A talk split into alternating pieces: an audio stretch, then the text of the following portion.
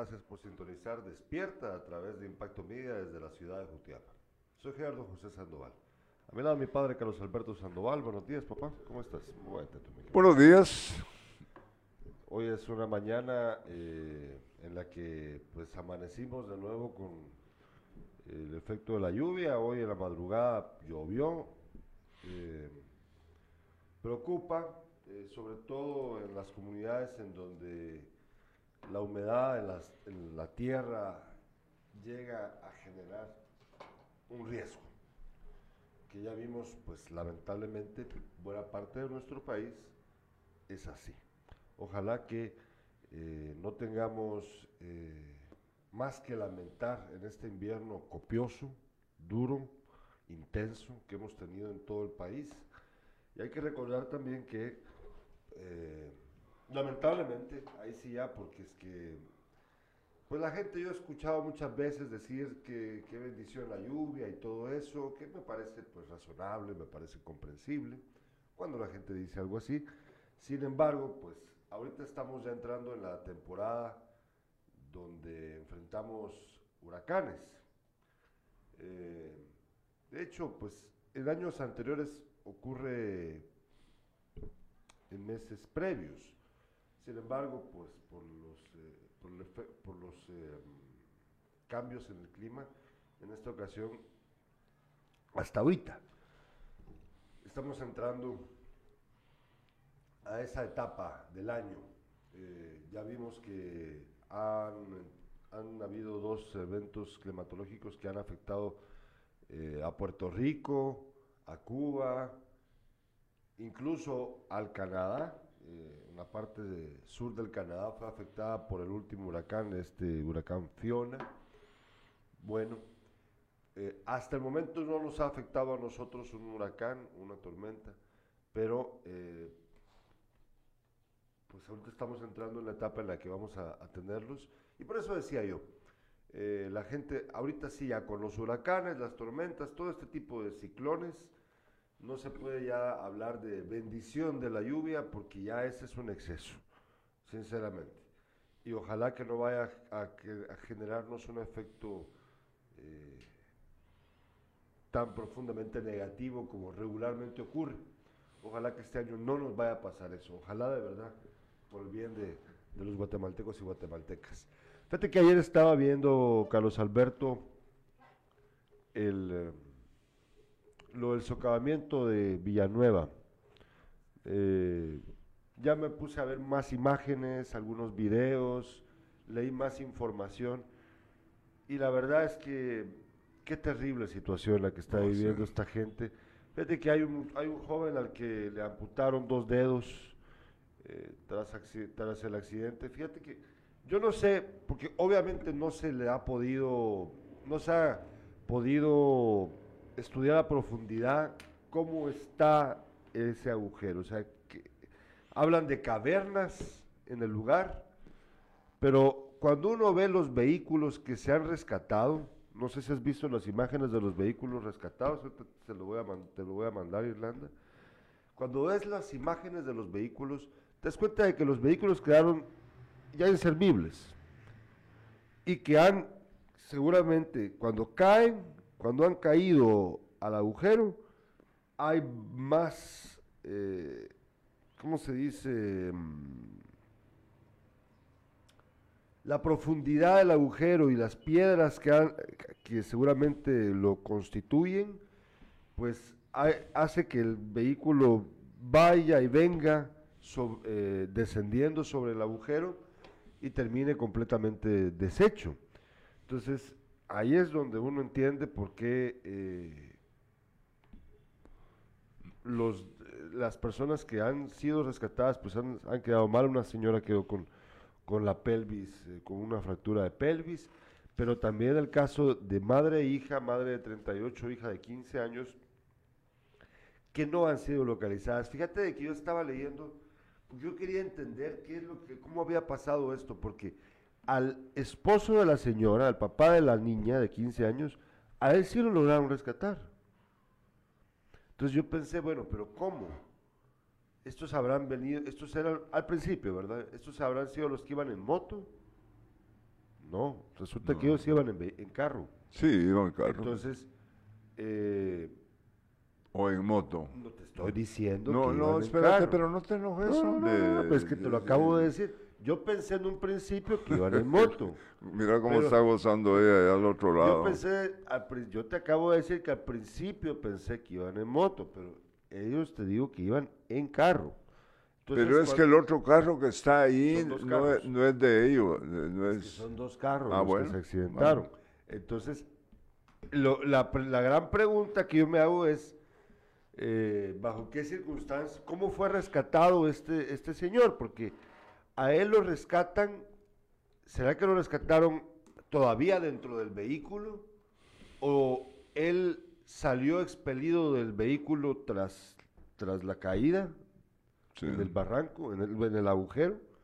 Y entonces se encontraron, lo encontraron con vida en alguna parte del barranco, del, del agujero, perdón, eh, pero ya fuera del carro. Esas son las preguntas que me hago, porque la verdad es que no, no nos lo han explicado las autoridades. Eh, entiendo yo que pues estas explicaciones no vienen tanto al caso ahorita pensando en que, en que lo más importante es encontrar a, a, madre e hija, ¿verdad? La verdad, son ya, creo ya van tres días desde de esta tragedia. Eh, me imagino que las posibilidades se van acortando de encontrarlas con vida, ¿verdad? Fíjate que yo, yo, eh, eh, ayer vi, pero no, no, lo encuentro, unas muchachas bailando. Ajá. Sí, y Ahorita, sí, me hablaste anoche, me hablaste de fiesta en Villanueva o algo así, me dijiste. Sí, sí, y que, que ellas eh, se, también eh, se van hacia, bailando y se sobre la, el, pavimento, eh, que, ellas estaban bailando sobre el pavimento, pero se hunde. Son como, ah, se hunden varias muchachas. ahorita voy a averiguar porque eso que ayer me lo dijiste anoche, ya eh, yo ayer no, ya, ya, no, ya no me dio oportunidad de buscarlo. Ahorita voy a buscar. Eh, bueno, aquí tenemos mensajes de los espectadores. Nos escribe Ramiro Roldán. Mira, Ramiro Roldán. Sí, saludos para. Don Beto y Gerardo, muchas gracias, Ramiro. Doble R. Eh, dice Juan Pancho Pérez: el señor no iba ahí, él estaba en otro lado. Bueno, ¿cómo entonces? ¿Cómo, ¿Cómo así? ¿Cómo habrá sido eso? Que estaba al otro lado el Señor. Eh, pero de todos modos, él cayó en el... O sea, vamos a tratar de entenderlo, porque yo la verdad todavía tengo mis dudas acerca de cómo ocurrió esta tragedia. bueno, vámonos a nuestra acostumbrada pausa comercial y al regreso de la pausa, la revista de prensa.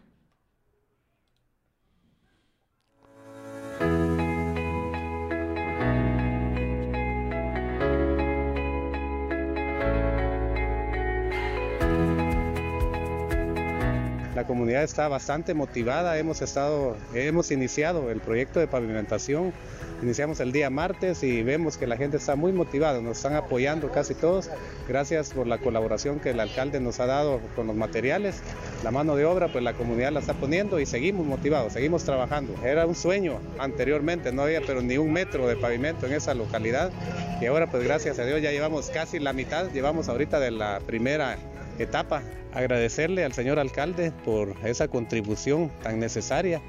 Creo que al final de cuentas la comunidad está bastante agradecida con él, con Dios primeramente y con él porque sabemos que Él está poniendo su granito de arena y la comunidad lo está aprovechando al 100%. Entonces estamos muy agradecidos con Dios primero, con el señor alcalde y con su consejo, ¿verdad? Porque la gente está muy entusiasmada, la, gente está contenta, está conforme, trabajando.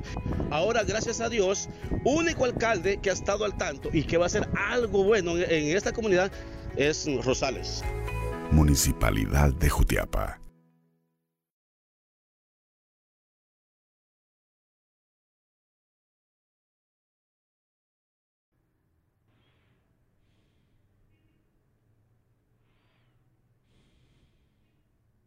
Revista de prensa.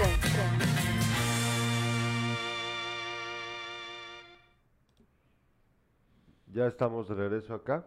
Vamos a ver las portadas de los principales medios de comunicación a nivel nacional. Obviamente más adelante vamos a hablar en la noticia local acerca de esto que ocurrió ayer eh, en Jutiapa, este entiendo yo que aún podríamos llamarle intento de asesinato porque entiendo que la maestra víctima de este atentado aún vive, espero yo que sí. Más adelante vamos a hablar del tema, pero al principio hablamos de la noticia nacional con las portadas de los principales medios. Primero vemos la portada de Prensa Libre.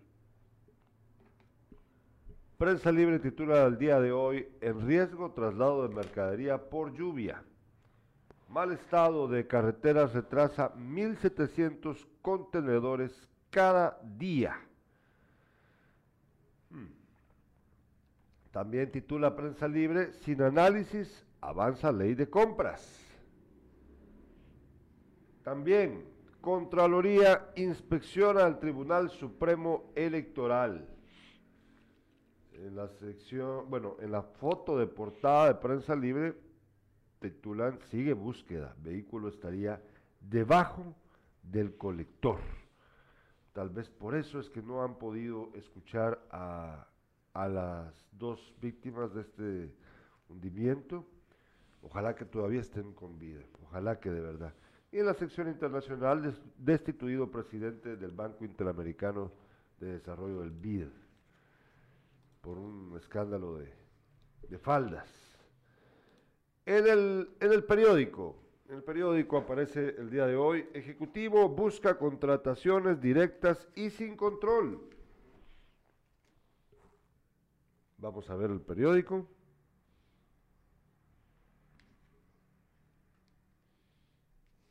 En menos de dos horas, dice el periódico, en menos de dos horas los diputados dieron dictamen favorable a una iniciativa de Yamatei con la cual se pretende eliminar la ley de contrataciones y darle más poder a ministros y alcaldes para adquisiciones y contratos a dedo.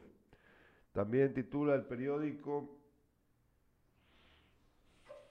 Luis Fernando Tena en la sección deportiva, el equipo llega con deseo de revancha. Ya vamos a hablar de eso.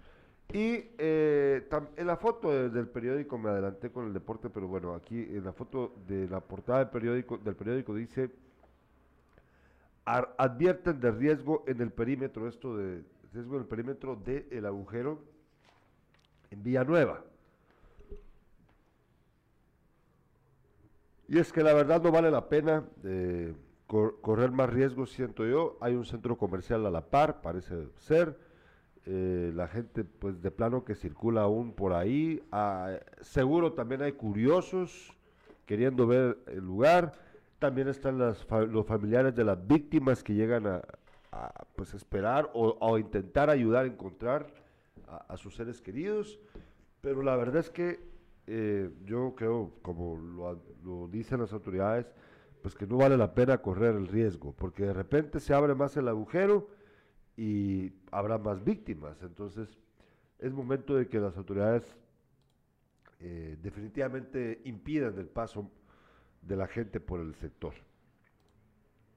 También la hora ahora, valga la redundancia, un poquito, la hora titula Se desconoce, se desconoce informe sobre colectores. Autoridades con responsabilidad por tragedia en Villanueva. El alcalde dice de que él no tiene que ver, el alcalde de Villanueva, el señor Gramajo, dice yo no tengo nada que ver.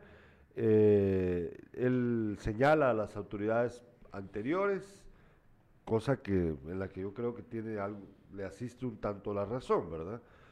Eh, ¿Qué tanta responsabilidad tenga el actual alcalde de algo que se hizo años atrás? Pues no lo sé, no sé si tal vez en todo caso eh, la supervisión de cómo es el estado de los colectores y todo, si ya le competa a él en estos años de alcalde, como alcalde o no, vale la pena eh, preguntárselo.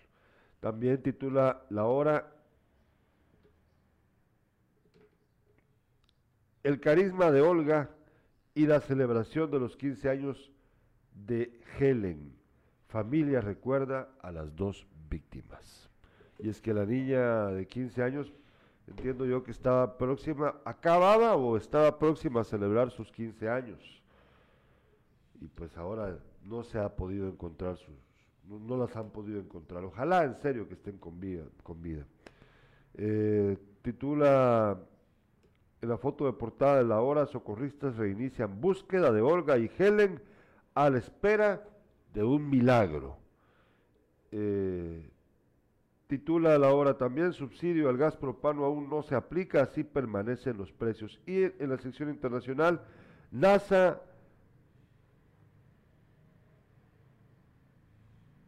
NASA resguarda cohete que iba a ser lanzado a la Luna por huracán Ian, o sea que no lo van a lanzar todavía, aunque lanzaron otro que destruyó un meteorito o, impactó en un meteorito para desviar su curso. Ya vamos a contarles un poquito de este asunto más adelante. Bueno, estas son las principales portadas de los medios a nivel nacional.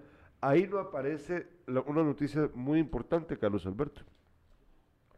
Y es que ya la Corte de Constitucionalidad ha dicho que eh, suspende reglamento y deja sin efecto consulta celebrada en Asunción Mita. Sí, eso, eso lo, tengo aquí. Ahí lo tenés. Ahí, sí, sí. bueno, dale. si querías decir algo antes, dale, escuchamos. eso está ahí. sí, eso es aquí. Bueno, de, Dice la Corte de Constitucionalidad, Constitucionalidad deja sin efecto la consulta en Jutiapa. La, la CC suspendió de forma provisional los artículos 1, 3 y 20 del reglamento de consulta municipal a solicitar de los vecinos de Asunción Mita. La decisión de la Corte fue publicada el 26 de septiembre en el Diario de Centroamérica y se concede audiencia por 15 días comunes al Consejo de Asunción Mita, a la Comisión Específica para la Consulta Municipal de Vecinos de dicho municipio, al Ministerio de Energía y Minas, eh, al Ministerio eh, de Ambiente y Recursos Naturales y al Ministerio Público por medio de la Fiscalía de Asuntos Constitucionales, Amparos y Exhibición Personal. Lo suspendido y el reglamento en mención está contenido en el acta eh, del 12 de julio de este año y se usó para realizar el 18 de septiembre una consulta municipal de vecinos en la que se preguntó si los vecinos están de acuerdo con la instalación y operación de proyectos de minería metálica en cualquiera de sus modalidades en el municipio. El artículo 1 se refiere a la jurisdicción para realizar consultas, pero al ser suspendido se observa que es evidente que el municipio no cuenta con jurisdicción para realizar consultas sobre temas de competencia exclusiva del Ejecutivo, refiere la Cámara de Comercio guatemalteco.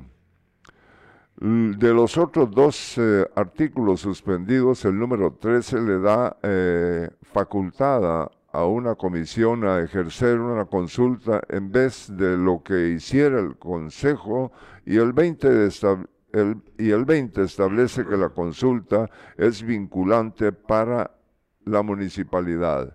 Según la Cámara, esa decisión deja sin efecto la consulta realizada por los comunitarios el pasado 18 de septiembre.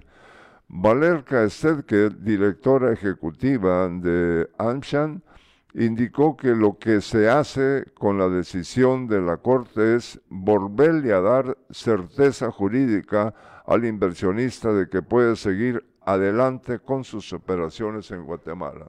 En eso iba a terminar eso.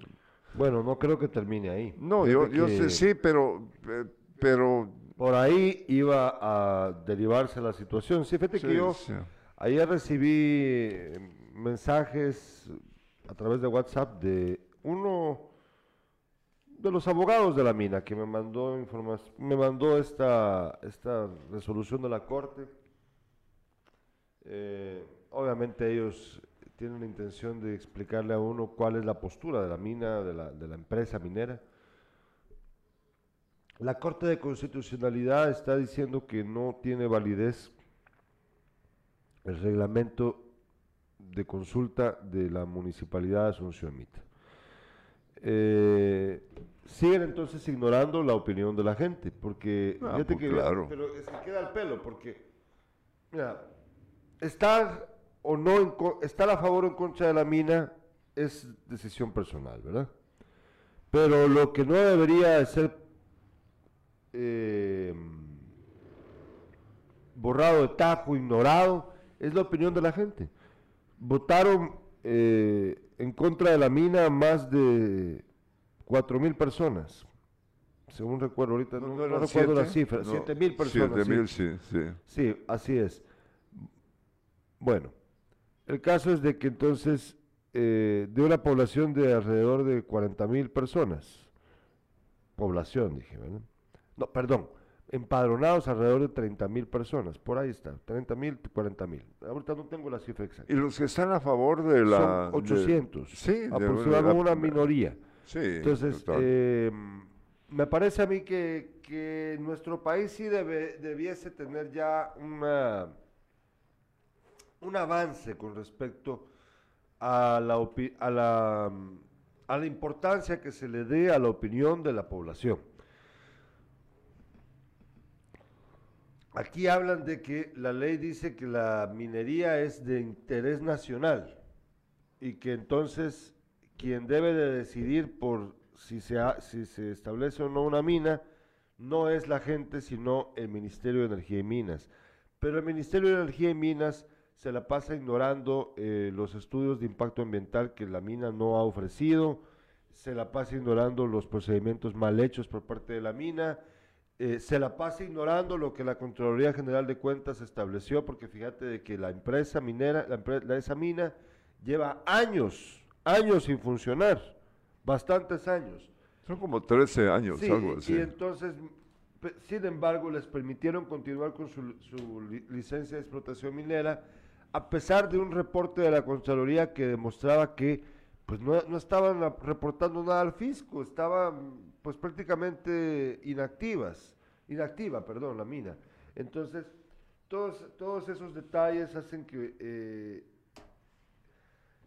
esto tenga un cariz diferente y sin embargo, al final, las autoridades prefieren defender los derechos de la empresa minera que los derechos de la población. Es normal en nuestro país. Dice Maynor Castillo, bueno, lo de la consulta es debatible, dice, porque la consulta fue antes de la suspensión de la Corte de Constitucionalidad de los artículos. No sé, yo, yo en, esa, en esa parte sí, yo no me animo a opinar, porque realmente no, no conozco de cómo funciona la ley, eh, no soy abogado, ¿verdad? Pero fíjate que aquí tengo eh, información que había preparado desde ayer acerca del proyecto minero.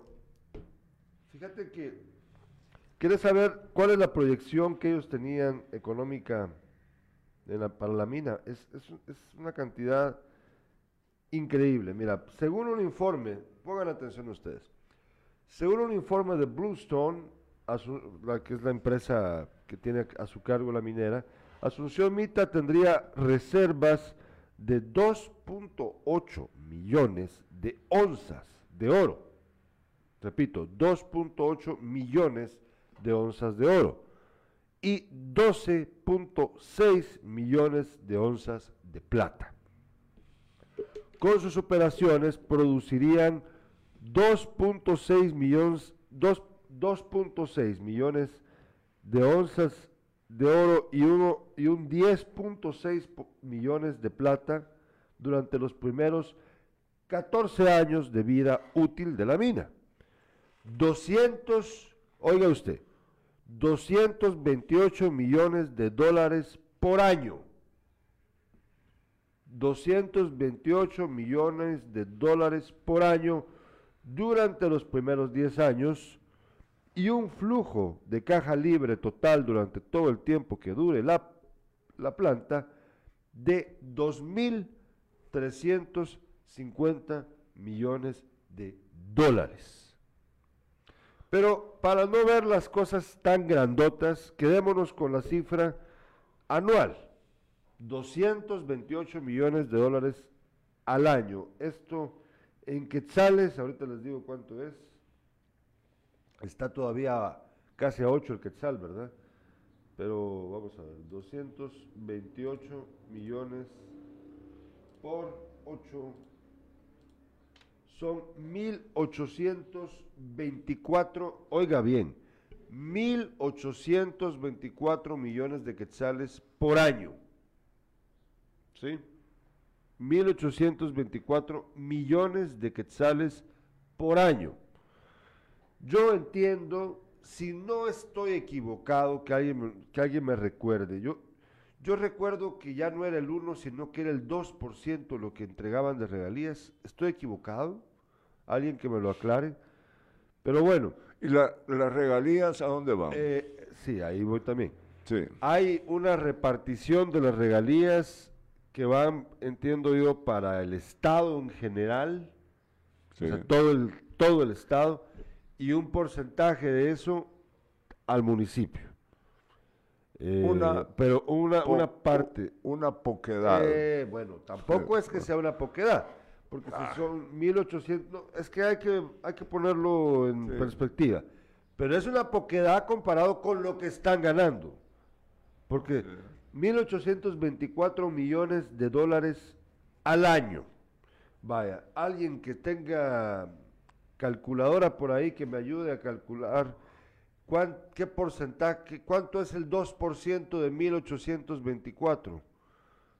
Eh, bueno, sí, la verdad es que es una bomba. Visto desde esa, vamos a ver cómo se, es que aquí cómo se saca el porcentaje, ya se me olvidó. Vamos a ver aquí. No, pues no sé. Ahorita voy a, eh, bueno, aquí me dice 16, 16 millones, creo yo que esos son. 16 millones es el 2% de 1824, ¿será? De 1824 millones, puede ser, no sé. Ahorita no, no ando en modo matemático, ayúdenme por favor. Saquen, ayúdenme a sacar 1800. Sí, sí tiene sentido, 1800, do- sí, sí tiene, sí. Creo que sí, sí es así, 16 millones. 16 millones de quetzales recibiría entonces, se, se re- se repartirían, si fuera el 2%, ¿eh? porque yo estoy recordando, pensando que es el 2%. 16 millones de quetzales es lo que se repartirían entre el Estado y la municipalidad de Asunción Mita. Y la verdad, la verdad, estimados amigos, es que es una miseria, Fíjate que eh, una poquedad. aquí me, eh, nos re- me recuerda eh, sobre la pava. Escucha, escuchen también. Dice Jenner Quintana, hagan igual que aquí en La Pava, los de Mita, eh, hay una resistencia pacífica ahí en La Pava y no dejan trabajar ni dejar entrar más maquinaria. ¿Qué sucedió en la Sociomita? Si ellos reaccionan mucho después, eh, ya eh, eh, eh, te recordás que... Ah, bueno, con, la, lle- con el principio de la misma. Sí, sí, todo. En, en cuanto a la pava, no. no ahí no, no ha pasado eh, mayor cosa que Sí, no pudieron ya, construir ya- la- ya no, ya, no, ya no pueden penetrar ahí. Nos dice Manuel Castillo 36.48. Ah, bueno, 36 millones. ¿Será que eso es? Bueno, Manuel Antonio Aguilar Samayoa dice, con un 50% de ellos se beneficiará a la población miteca. Enfoque directo a las comunidades en educación, salud, agricultura, industria y vivienda. Así, creo que valdría la pena la explotación minera. Sí, sí, es que imagínense, imagínense, ingeniero Aguilar Samayoa, que, que de lo- imaginémonos, de los 1.800 millones de quetzales anuales que generaría la minera de- eh, de- en ven- por la explotación, el 50% serían 900 millones de quetzales. Dinero que jamás ha visto ningún, ningún municipio de este departamento, ¿verdad? Bueno, sería una locura de dinero. Ay, está bien. ¿Cómo, ¿Cómo se invertiría? ¿Qué se haría con él? son preguntas también muy válidas, ¿verdad? Porque también te enfrentas vos a los problemas de, a las decisiones equivocadas o a la ambición de las autoridades de la localidad. Puedes tener un alcalde que sea inteligente y diga, bueno, vamos a invertir este dinero en tal cosa, el resto del dinero lo vamos a colocar en algún fondo, yo no sé, para, para evitar perder esa riqueza y administrarla bien. Y que, y que no es riqueza para el alcalde, es riqueza del municipio, ¿verdad? Naturalmente. Entonces, que haya una gran diferencia. El problema es que también te enfrentarías a un, a una, a un reto como ese, para el cual yo no sé si estarían capacitadas las autoridades. Sin embargo, pensando positivamente, pensando de que los, el alcalde es buenísimo, que no quiere reelegirse, que quiere que venga otro candidato, o él no está pensando en quedarse con, con, con el control de toda esa riqueza, no. Bueno, imaginémonos el mejor escenario posible. Es un montón de dinero. Entonces, eh, le parecería justo a la, a la minera, nunca le va a parecer justo que se queden con la mitad de su dinero. Pero ¿sabes cuánto le costó? Yo, no sé cuánto le cuesta a la minera la, su opera, sus operaciones, mantenerse en- activa. Pero de todos modos, estoy seguro, la gran cantidad de dinero que explotarían de allí lo vale, la inversión que vayan a hacer. Entonces, ¿por qué el Estado se conformó con 1 o 2% de regalías cuando pudo, no el 50, bah, el 25%? El 25% te hubiera parecido aceptable. Sí, pero eso no, eh, nunca lo van a lograr, nunca se, se puede lograr. ¿no? Eh, se, se mantienen en lo mismo que las otras mineras eh, que hay en el país, ¿no? Sí, y Sí. es porque hay beneficios también para los políticos que son los que permiten que esto ocurra. Nos escribe Maynor Castillo, Maynor Castillo, yo creo que de ninguna manera la minera beneficiaría. Pensemos en números, dinero, pero las consecuencias son desastrosas a largo plazo. Habría que poner valor entonces a lo que destruyen, fauna, flora, etcétera. Sí, es que ese también es el otro problema. Usted tiene razón, Maynor. También tiene razón. Tam- o sea, está el valor de lo que destruyen, el valor de lo que afectan. Sí. Eso es muchas veces invaluable. Tiene, tiene razón, Maynor. Todo Bueno. lo que sale de ahí puede terminar en ríos también. Exacto, y por eso la preocupación de los salvadoreños, porque eh, afecta al río Lempa por el contacto con el agua de Huija. Y bueno. Ahora ya pasamos la noticia nacional. ¿Tenías algo más nacional ahí? El, eh, en los Estados Unidos eh, Ah, se da eso. En Rusia, eh, yo la primera vez que... Ah, no ocurre. sí, Ah, eh, no ocurre tan frecuente. Sí, eh, eh, hay una masacre en una escuela de Rusia. Un hombre abrió fuego en, en un plantel educativo y mató a 15 personas, 11 de ellos niños. Eh, dice, eh, un ataque masivo perpetrado ayer en una escuela rusa causa conmoción y abre el debate sobre el fácil acceso a las armas. El sospechoso eh, que terminó suicidándose, según los investigadores, vestía de negro con simbología nazi y un pasamontañas. Se trata de un exalumno del centro, fíjate. Sí. Y eh, los, eh, los eh, niños vivieron eh, momentos de terror, se informa aquí. Pues yo no, Eh, sí ocurre, ha ocurrido antes, no con la frecuencia que ocurre en Estados Unidos, pero sí, Sí. yo ya había escuchado de, varias, de, de varios hechos similares en Rusia.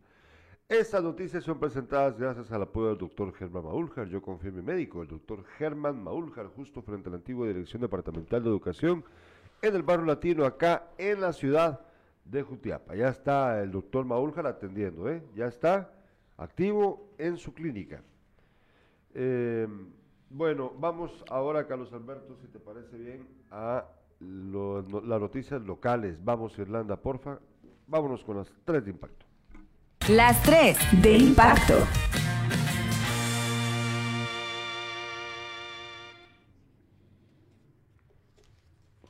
Antes de que empeces con tus notas locales, pues obviamente la, la nota local más trascendente es el Sobre intento de asesinato de la la, maestra, maestra, Blanca sí. Valenzuela. Sí. Eh, esto ocurrió ayer, eh, pues seguramente ustedes ya están enterados. Es, eh, esta información eh, circuló en las redes sociales desde ayer y en los otros medios de comunicación. Ella fue atacada a balazos cuando salía, entiendo yo, de su trabajo eh, como maestra en la escuela de la aldea El Calvario, donde mi mamá dio clases Exacto, sí. hace muchos años, cuando yo cuando estaba eh, yo en su vientre. Eh, supuestamente sufrió varias heridas de bala, la, exactamente la cantidad, pues, se habla de nueve heridas. eh, no tenemos el reporte aquí de la PNC, pero yo ya voy a ir con ellos, voy a enterarme un poquito más. Eh, parece que un hombre llegó a dispararle allí, luego huyó del lugar. Según em, algún, ah, según mis fuentes, siendo ella una persona conocida, pues eh, te, te enteras. Además, el gremio, sí, Se trata de Blanca Sí, Estela sí. Valenzuela, dice. sí, sí, ya, ya lo.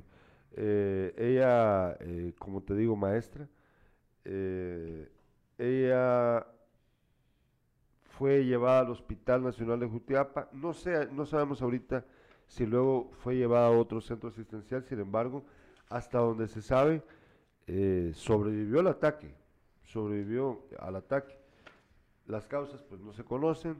Pero lo que quiero decirles a ustedes, estimados amigos, es que esto, estos eventos son eh, ya teníamos buen, ya teníamos algún algún tiempecito corto de no de no tener que pasar ese tipo de noticias, ¿verdad? De asesinatos o intentos de asesinato aquí aquí en la ciudad de Jutiapa. Ya teníamos un ratito, uno- unos meses, porque sí ha ocurrido este año, ¿verdad? Pero la verdad es que este atentado es horrible. ¿Qué, qué impresión deja tan horrible el hecho de que cuando alguien salga de trabajar sea atacado a balazos?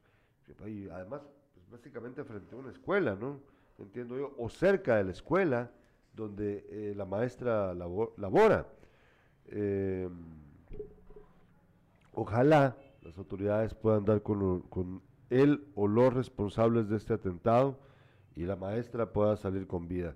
Fue, pues, eh, según lo que me han informado, pues eh, una de las balas aparentemente le dio en la cabeza, sin embargo, no le dañó mortalmente. Entonces, parece que pues existe una posibilidad de que la maestra pueda recuperarse. Ojalá que así sea. Hasta donde yo tengo entendido, eh, a, eh, a esta hora de la mañana, ¿verdad? Ojalá que así sea. ¿Qué más tenés en la Sí, noticia tenemos local? eh, ahí, mm, ya este, ya lo entregaron a las autoridades salvadoreñas a este, eh, a este hombre.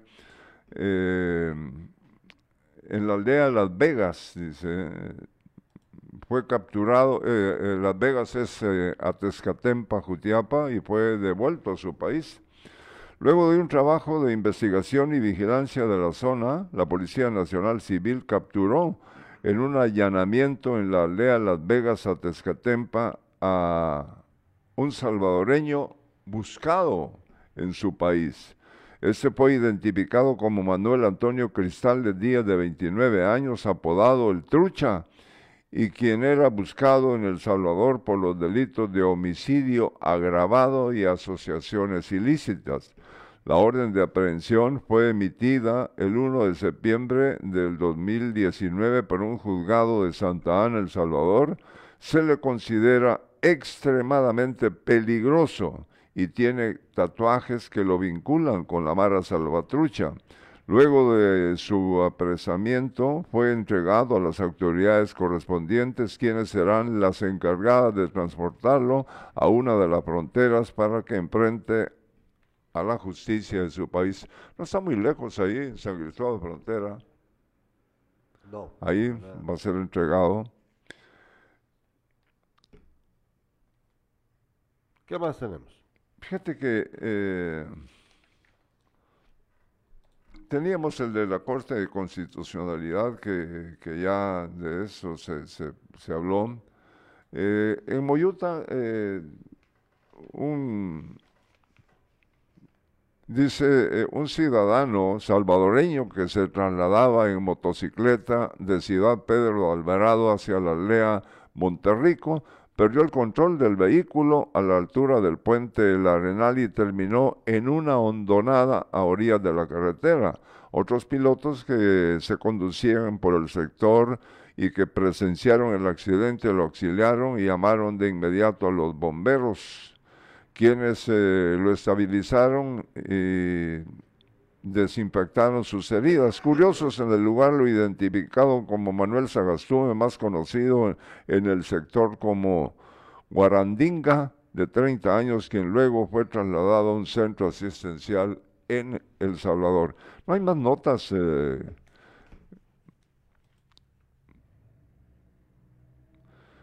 Lo único que hay que es eh, eh, municipios cercanos de Chiquimulía temen que eh, un puente colapse por sus daños. Fíjate Bueno, que es- no se detiene el, Eh, el invierno. Sí, en pero, eh, también nos están contando de que por, por el, el boquerón hay un problema, un hundimiento. Esto hace poquito se hizo público, pero bueno. eh, esto para aquellos que van a viajar para la capital, pues tengan cuidado, porque parece que se ha formado un hundimiento también por, el sector eh, de- del boquerón allá en, ya en Santa Rosa. Este, aquí tenemos mensajes. Fíjate que ayer nuestro amigo Polaco Carballo publicó esta imagen, Irlanda, que te voy a mostrar, que te voy a mandar ahorita, eh, de la entrevista que le hicimos ayer al primitivo Maradiaga, por cierto. Eh, pues Qué agradable Eh, platicar con el Primi, eh, la verdad que sí. Eh, hay técnicos que, pues yo no le veo mayor adelanto a, a Guatemala con este técnico mexicano que tiene. No ha pasado, hoy está diciendo él que, fíjate que aquí hay una nota donde dice, a reivindicarse, dice, Guatemala buscará mantener la supremacía frente a Honduras. Y La verdad es que este, Guatemala está pasando su peor momento futbolístico. Bueno, pero lo- de lo que yo quería hablar antes de Sí, hablar de eso es, eh, sí, veamos la imagen, ahí te- ya te va a llegar Irlanda, de lo que compartió ayer con nosotros Augusto Polanco Carballo, eh, está mero lento el internet, ¿verdad? Vamos a ver si ya la tenés ahí. Pues ayer, ayer nos tomó Irlanda esta foto precisamente acá en el estudio. eh, Luego pues fuimos a cenar con, con el señor y con el subdirect- y con su entrenador, en su preparador físico. Y bueno, eh, ahí están comentando la fotografía y pues me da mucho gusto. Ahí por ejemplo dice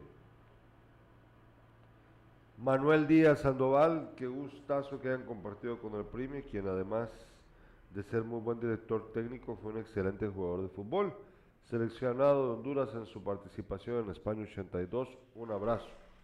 Juan Sarabia Martínez dice saludos Betío, amigos desde la niñez, Dios te bendiga y que la Chuapa sea campeón. Eh, entonces, pues ahí era importante, ahí, ahí vemos la imagen, ahora ya la podemos ver. ¿sí? Ah, ya, ah, bueno, ahí está, ahí está la imagen. Eh, del fin- al finalizar la entrevista, pues ahí nos tomamos la foto respectiva con el entrenador de la Chuapa. Que pues ojalá que tengan éxito aquí en, Jutiapa, ojalá que les vaya bien eh, con el equipo. Eh, tenías algo más por ahí, ¿no? Ya, ya se te acabó todo, ¿verdad? Solo tenés No, deporte. sí, sí. ¿Qué tenés ahí entonces? sobre deporte? No, aquí, de, deporte. Fíjate que eh, el Atlético Mitrán, ahora sí se llama, está en la última casilla y el noveno, la, la última casilla es la número 10, ¿no? Y el noveno es Chimaltenango, eh, quien está eh, pues también abajo con riesgo de perder la categoría. El Mitrán recibe al Zacachispas, que no la está pasando bien también el Zacachispas, no sé qué, eh, qué pasa con los equipos como Zacachispas, como Mitrán, eh, que no han estado en- en- así en, en los últimos lugares, pero eh, como que es- están condenados al, al- al descenso cualquiera, ¿no? Hay que recordar que Zacachispas ya estuvo eh, junto con... con el cuadro, con Achuapa y en el torneo del- de, de la Liga Mayor y él quedó, eh, Zacachispas perdió su categoría y volvió a, a la primera división. Mira lo que le está pasando a, a Asunción Mitre, realmente es... eh, Ojalá y no, pues, eh, porque la, la- ahí hay mucha afición que apoya a, al, al Atlético Mitrán, pero así como ¿Pero están por las qué le decís Atlético Mitlán? Así, ¿Quién- hoy quién se han puesto así los equipos. eh. Bueno, qué Sí, raro, eh, porque... sí, pues, esto de- no es mi invento. No, yo te estoy Sí, yo te, yo estoy donde- leyendo donde dice, lástima que no tengo aquí, donde muy claro está. Aquí está, mira. Aquí está. Mientras que en el fondo se encuentra el Atlético Mitrán. Y esto es eh, de, de prensa, ¿no? Será un error de... En la no- décima no casilla con pusieron- 13 unidades. ¿No sabíamos eso? No, ¿Sí? no, yo no había escuchado. Pero no te le- molesta. No, es que yo creo que es un error del, del No, medio. no, no, no, no. Vos ya habías escuchado que Dice, dice que Mitrán deberá ganar los siguientes eh, tres juegos para salir del descenso. fíjate. A mí me parece medio extraño, voy a buscar aquí, porque creo que ese es un error. Yo no sé por qué le habrán cambiado el nombre en todo caso. No le veo- agregaron eso. Pues es lo mismo, le Sí. cambiaron nombre.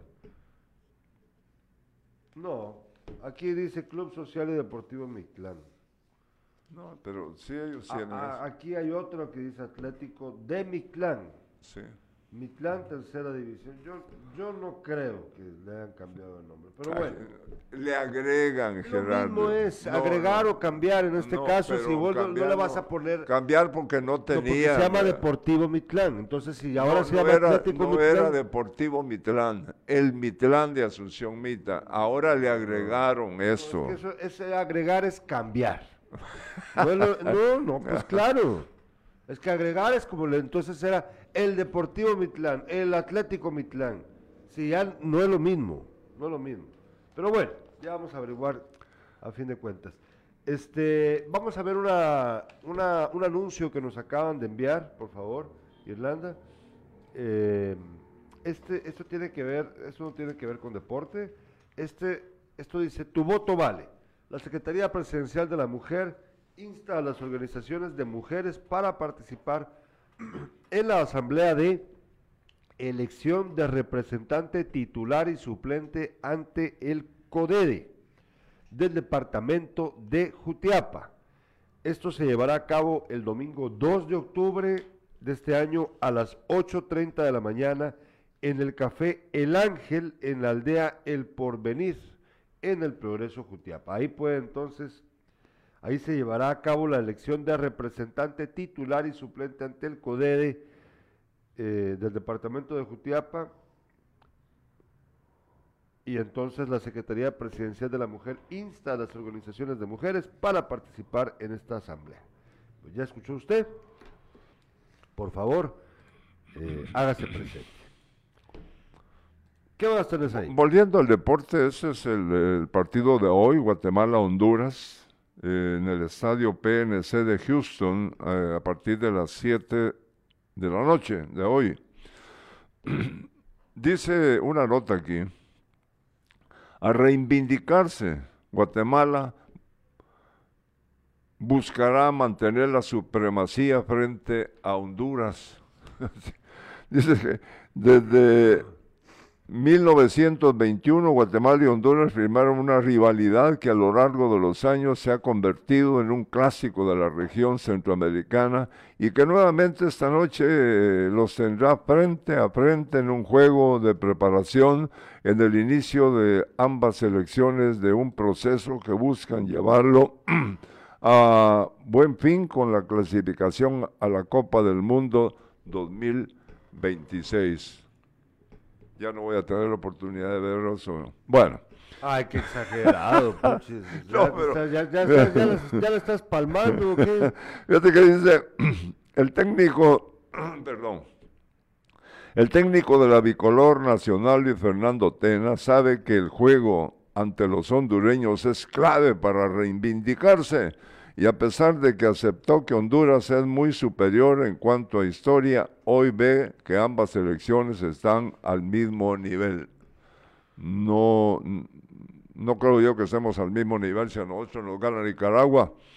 En historia han sido mucho más, han ido los, de los hondureños. En historia han sido muchos más, han ido a más mundiales y Juegos Olímpicos. Pero hay a nivel selecciones, eh, lo veo muy parejo, dice Tenas. Fíjate que ahí, aquí termina la preparación de, Guatemala, no hay más partidos eh, durante los dos meses para terminar este año y mientras tanto el técnico ganando buena cantidad de dinero. ¿ah? Yo no sé realmente qué, va a pasar con, eh, Guatemala, eh, que no ha mostrado un buen fútbol. Lo que va a pasar simplemente es de que hay que darle tiempo al señor Tena de que haga su trabajo. Eh, ahorita no vamos a ir a una eliminatoria, no vamos a ir al mundial. Son años de espera y pues él tiene que encontrar el modo de hacer un equipo de fútbol bueno, darle competitividad ¿qué más? O sea, es cuestión de paciencia.